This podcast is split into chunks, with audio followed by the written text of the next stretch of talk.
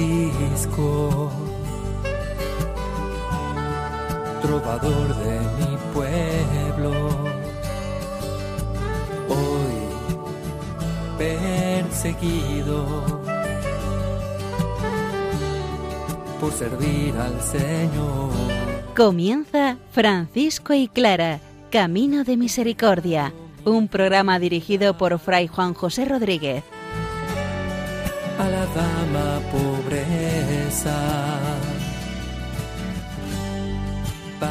Poder estar más cerca de Dios. Yo, Clara.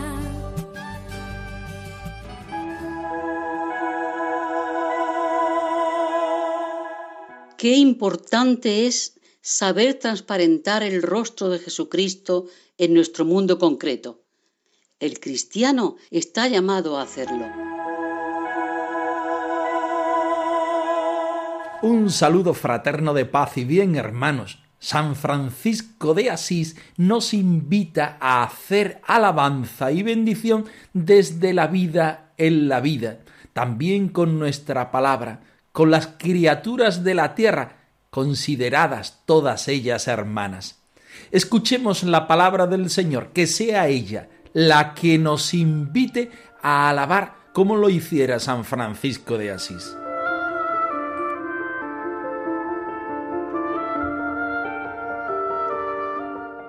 Del libro de los Salmos.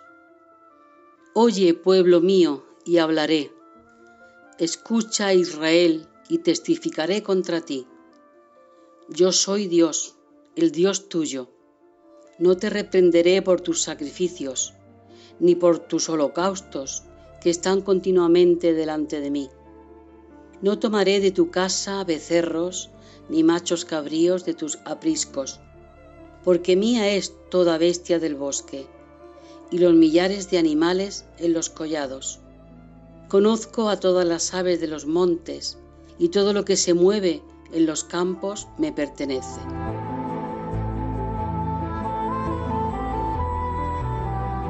Nos vamos en esta ocasión al libro de los Salmos, al Salmo 49 o según las tradiciones al Salmo 50, titulado Meditación sobre el culto.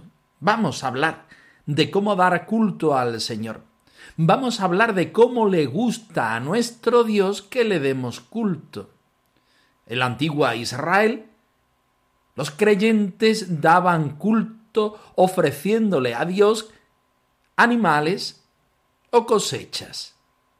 En esta ocasión, en este salmo, vemos como el salmista presenta al Señor holocaustos, representados en becerros, cabritos, fieras y otras bestias del campo. También mete los pájaros. Parece que el Señor no le gusta esta clase de holocaustos, estas bendiciones y alabanzas que le hacen los hombres, o al menos las relativiza. Porque lo importante de la alabanza no es tanto la acción y la ofrenda que haga esa persona a Dios, sino más bien el cómo se hacen estas ofrendas y esta alabanza.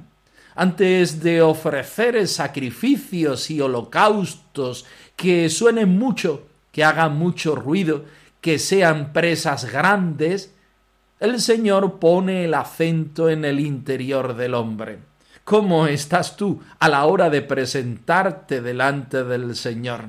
¿Cómo están tus manos de limpias o sucias para hacer esta ofrenda al Señor? ¿Cómo? podemos hacer nosotros una ofrenda agradable al Señor y podríamos decir también cuál es la ofrenda agradable al Señor.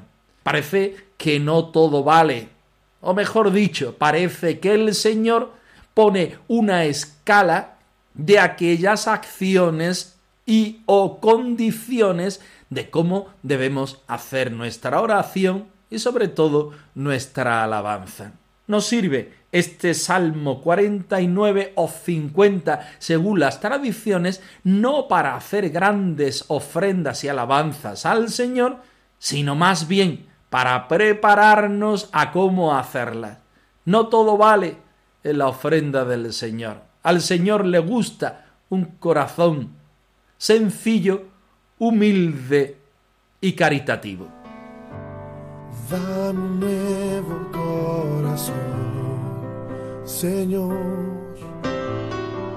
un corazón para adorarte, corazón para servirte. Dame un nuevo corazón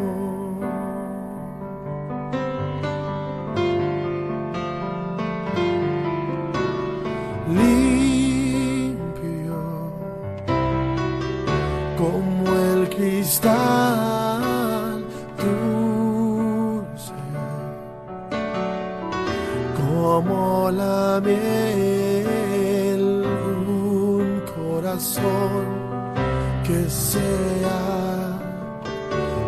tuyo, Señor. Y nos vamos a continuación al texto de San Francisco. En esta ocasión estrenamos capítulo, el capítulo 29, el punto 80. Amor que tenía San Francisco a todas las criaturas y apostilla el biógrafo por el Creador. Esto hace un retrato de quién es Dios para San Francisco y quién es San Francisco para Dios según nosotros. Escuchemos atentamente. Amemos a Dios y adorémosle con corazón puro, con mente pura, adoremos y amemos a Dios. Sería excesivamente prolijo y hasta imposible reunir y narrar todo cuanto el glorioso Padre Francisco hizo y enseñó mientras vivió entre nosotros. ¿Quién podrá expresar aquel extraordinario afecto que le arrastraba en todo lo que es de Dios? ¿Quién será capaz de narrar de cuánta dulzura gozaba al contemplar en las criaturas la sabiduría del Creador, su poder y su bondad? En verdad, esta consideración le llenaba muchísimas veces de admirable e inefable gozo, viendo el sol, mirando la luna y contemplando las estrellas y el firmamento. Oh simple piedad, oh simplicísima piedad. También ardía en vehemente amor por los gusanillos, porque había leído que se dijo del Salvador, Yo soy gusano y no hombre, y por esto los recogía del camino y los colocaba en lugar seguro, para que no los escachasen con sus pies los transeúntes.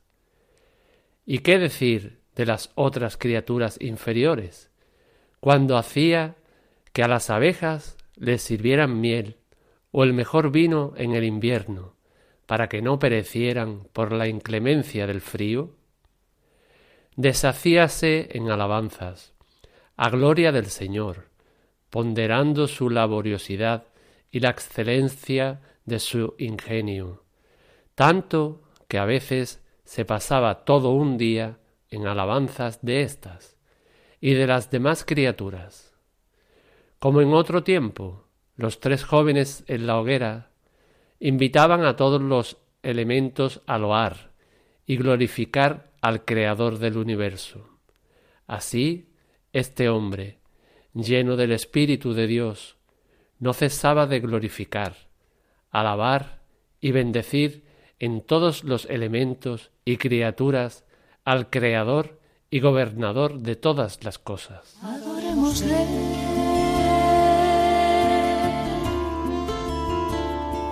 Adorémosle.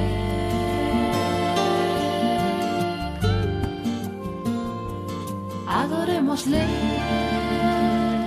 Empezamos un capítulo nuevo dentro de la biografía de Tomás de Celano. El punto 80 empieza como los relatos evangélicos. No podemos olvidar que esta vida de San Francisco está a la base de su canonización y que el biógrafo quiere hacer un paralelismo de la vida de Jesucristo con la vida de San Francisco. El biógrafo recurre muchas veces a los evangelios, incluso al estilo propio de los evangelios. Sería excesivamente prolijo y hasta imposible reunir y narrar todo cuanto el glorioso Padre Francisco hizo y enseñó mientras vivió entre nosotros. Nos suena a las mismas palabras del Evangelio cuando nos dice que sería imposible narrar todo lo que hizo y dijo nuestro Señor Jesucristo. Y continúa el biógrafo. ¿Quién podrá expresar aquel extraordinario afecto que le arrastraba en todo lo que es de Dios? Claro, quiere demostrar que San Francisco es santo, es una persona que pertenece a la realidad de Dios, y por tanto nos está mostrando una y otra vez de forma distinta cómo el santo de Asís es atraído continuamente por las cosas del Señor, cómo él reproduce las cosas que el Señor hace, dice, piensa, vive, medita, etcétera, etcétera.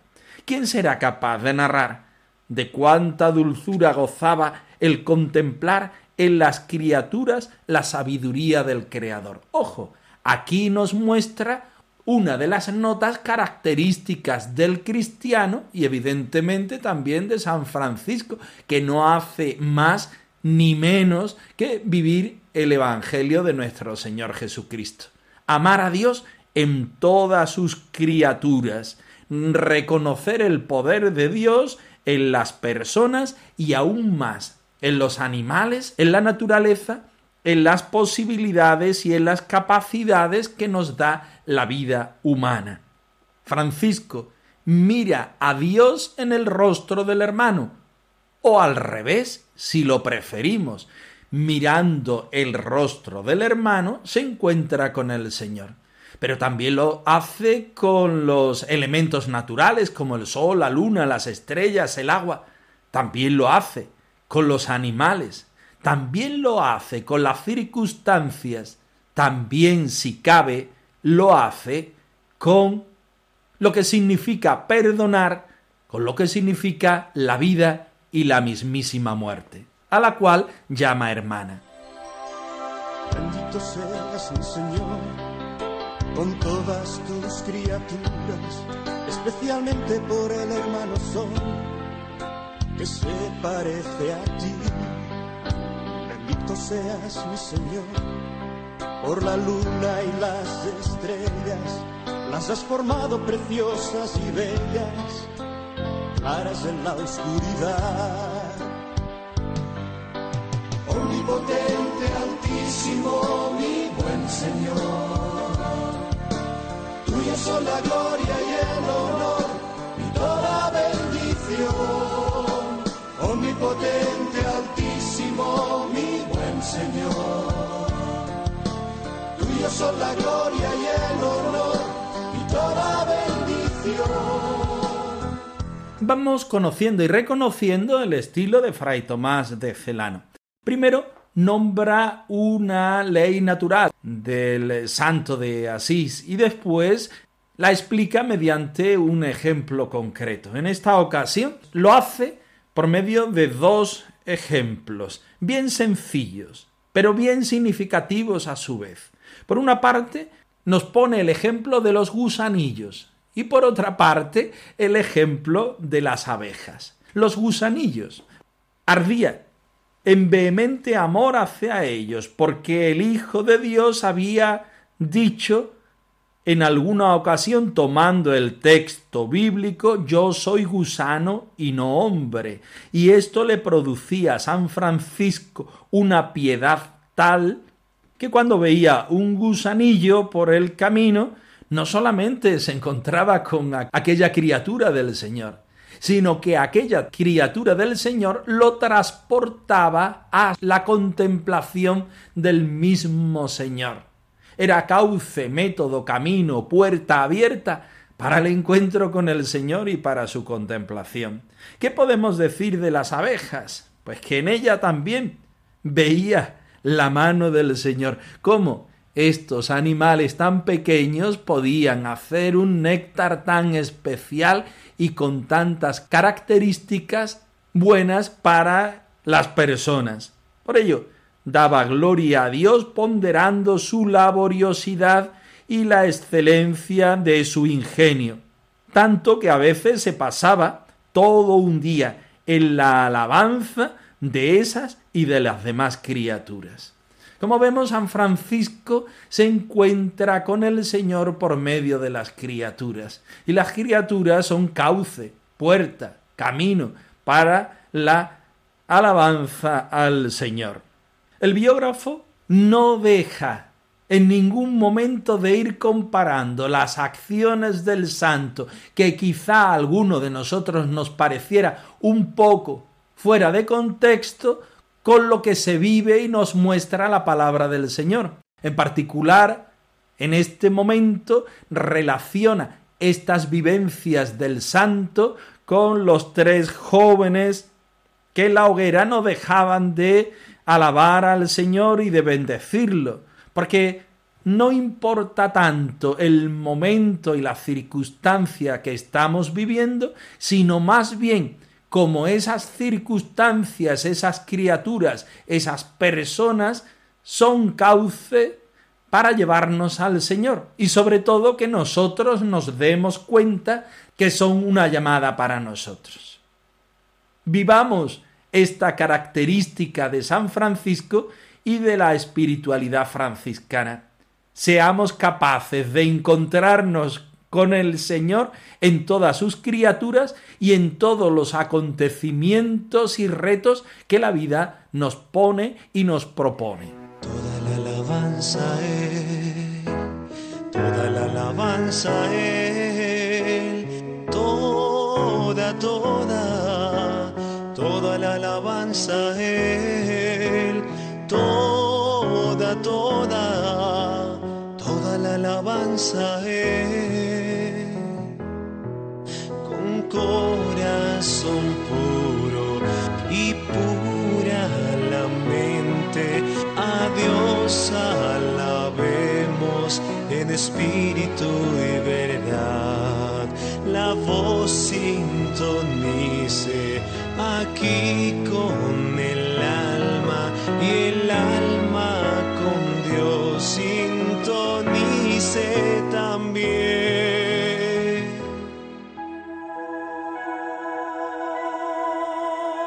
La vida solo se comprende mirando hacia atrás, pero solo puede vivirse mirando hacia adelante.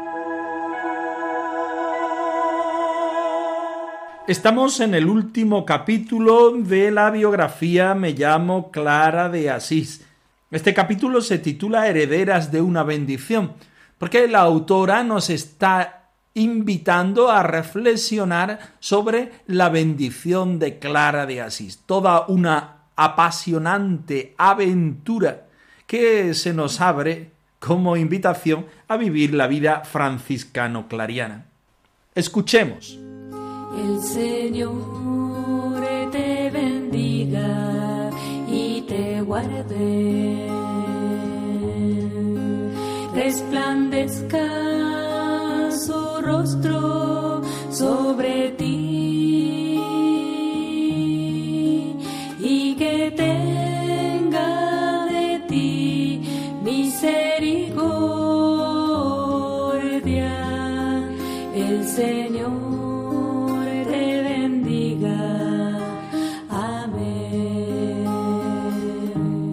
Las personas, a medida que vamos acumulando años y vemos que se acerca el final de la vida, queremos comunicar la experiencia adquirida con el tiempo. Deseamos manifestar a los que tenemos cerca lo que da sentido a nuestra vida, y lo hacemos con sencillez y con la verdad que emana de lo más profundo del corazón. Cuando a nuestra hermana Clara le llegó este momento de la verdad, de su corazón brotó agradecimiento y bendición. El Señor os bendiga y os guarde, os muestre su faz y tenga misericordia de vosotras, os vuelva su rostro y os dé su paz. Palabras tiernas, impregnadas de rocío bíblico. Esta bendición que nos legó fue estímulo y apoyo para vivir el día a día como don de Dios y tarea nuestra. La bendición es para la familia franciscana una manera de responder y dirigirse al hermano o hermana a quien se aprecia. Nuestra Madre Clara la dirigió a las hermanas presentes y a las que se sumarían después, es decir, a todas las clarisas del orbe. Con la bendición enlaza el pasado, presente y futuro en un único movimiento que nace de Dios, fuente de vida. Sabiendo que sólo Dios puede hacer fecundo cualquier gesto de fraternidad. El corazón de Clara y el de las hermanas se une al Padre, al Hijo y al Espíritu, a la vida, la luz y el amor. Si ella se considera a sí misma como la pequeña planta de Francisco, hermana y madre nuestra, esto significa que es consciente de su misión de ser cauce de bendición para los demás.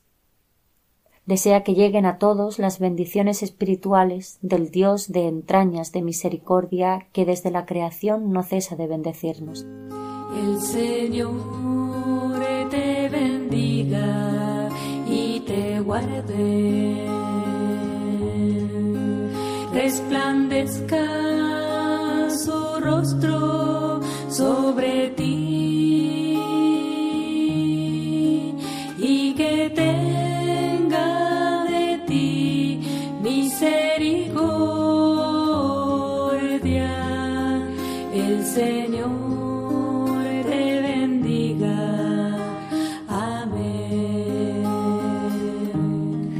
olvidar la enseñanza que San Francisco nos ha hecho hace unos momentos, todo el encuentro con las personas, las criaturas, los animales como reto y puente para encontrarnos con el Señor, Santa Clara, en este momento del final de su vida, se convierte en una bendición, acogiendo todo lo fecundo de una vida en la que todo nos sirve para encuentro de Dios, el resultado final de esa vida es convertirse en una bendición. No una bendición que damos nosotros, en este caso que da Clara de Asís, sino en una bendición que es la que el Señor da a Clara y ella nos transmite. Nos encontramos con una Clara adulta, madura, en las cosas de la vida y en las cosas de la fe. Su experiencia adquirida, su contemplación constante, no en situaciones fáciles, sino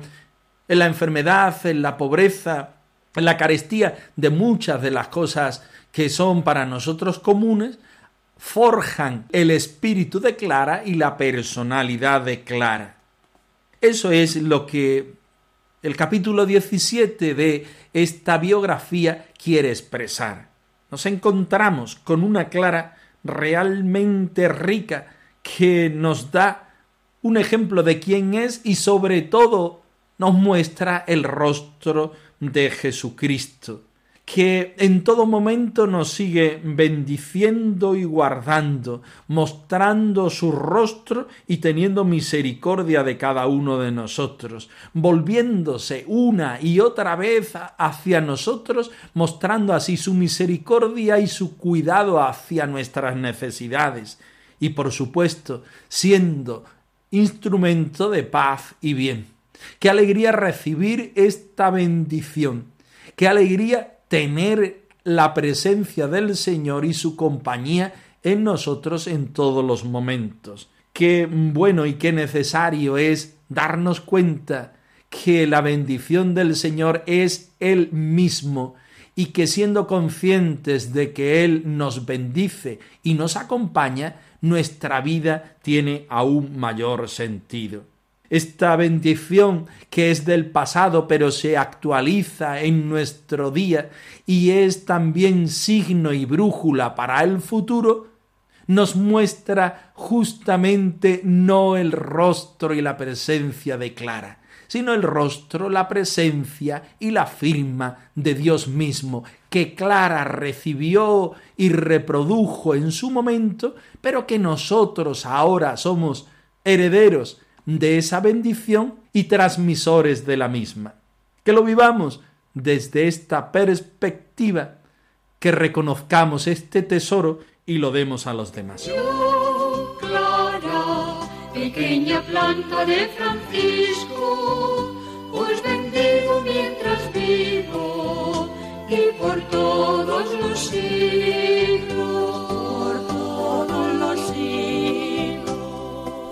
Francisco y Clara arroba radiomaria.es. Os dejamos la dirección de nuestro correo electrónico por si queréis poneros en contacto con nosotros en algún momento. Nosotros nos despedimos, no sin antes ofreceros la bendición del Señor resucitado. Que el Señor os bendiga, os guarde, os muestre su rostro y os dé la paz. Perseguido por servir al Señor. Han escuchado en Radio María Francisco y Clara, Camino de Misericordia, un programa dirigido por Fray Juan José Rodríguez. a la dama pobreza para poder estar más cerca de Dios. Yo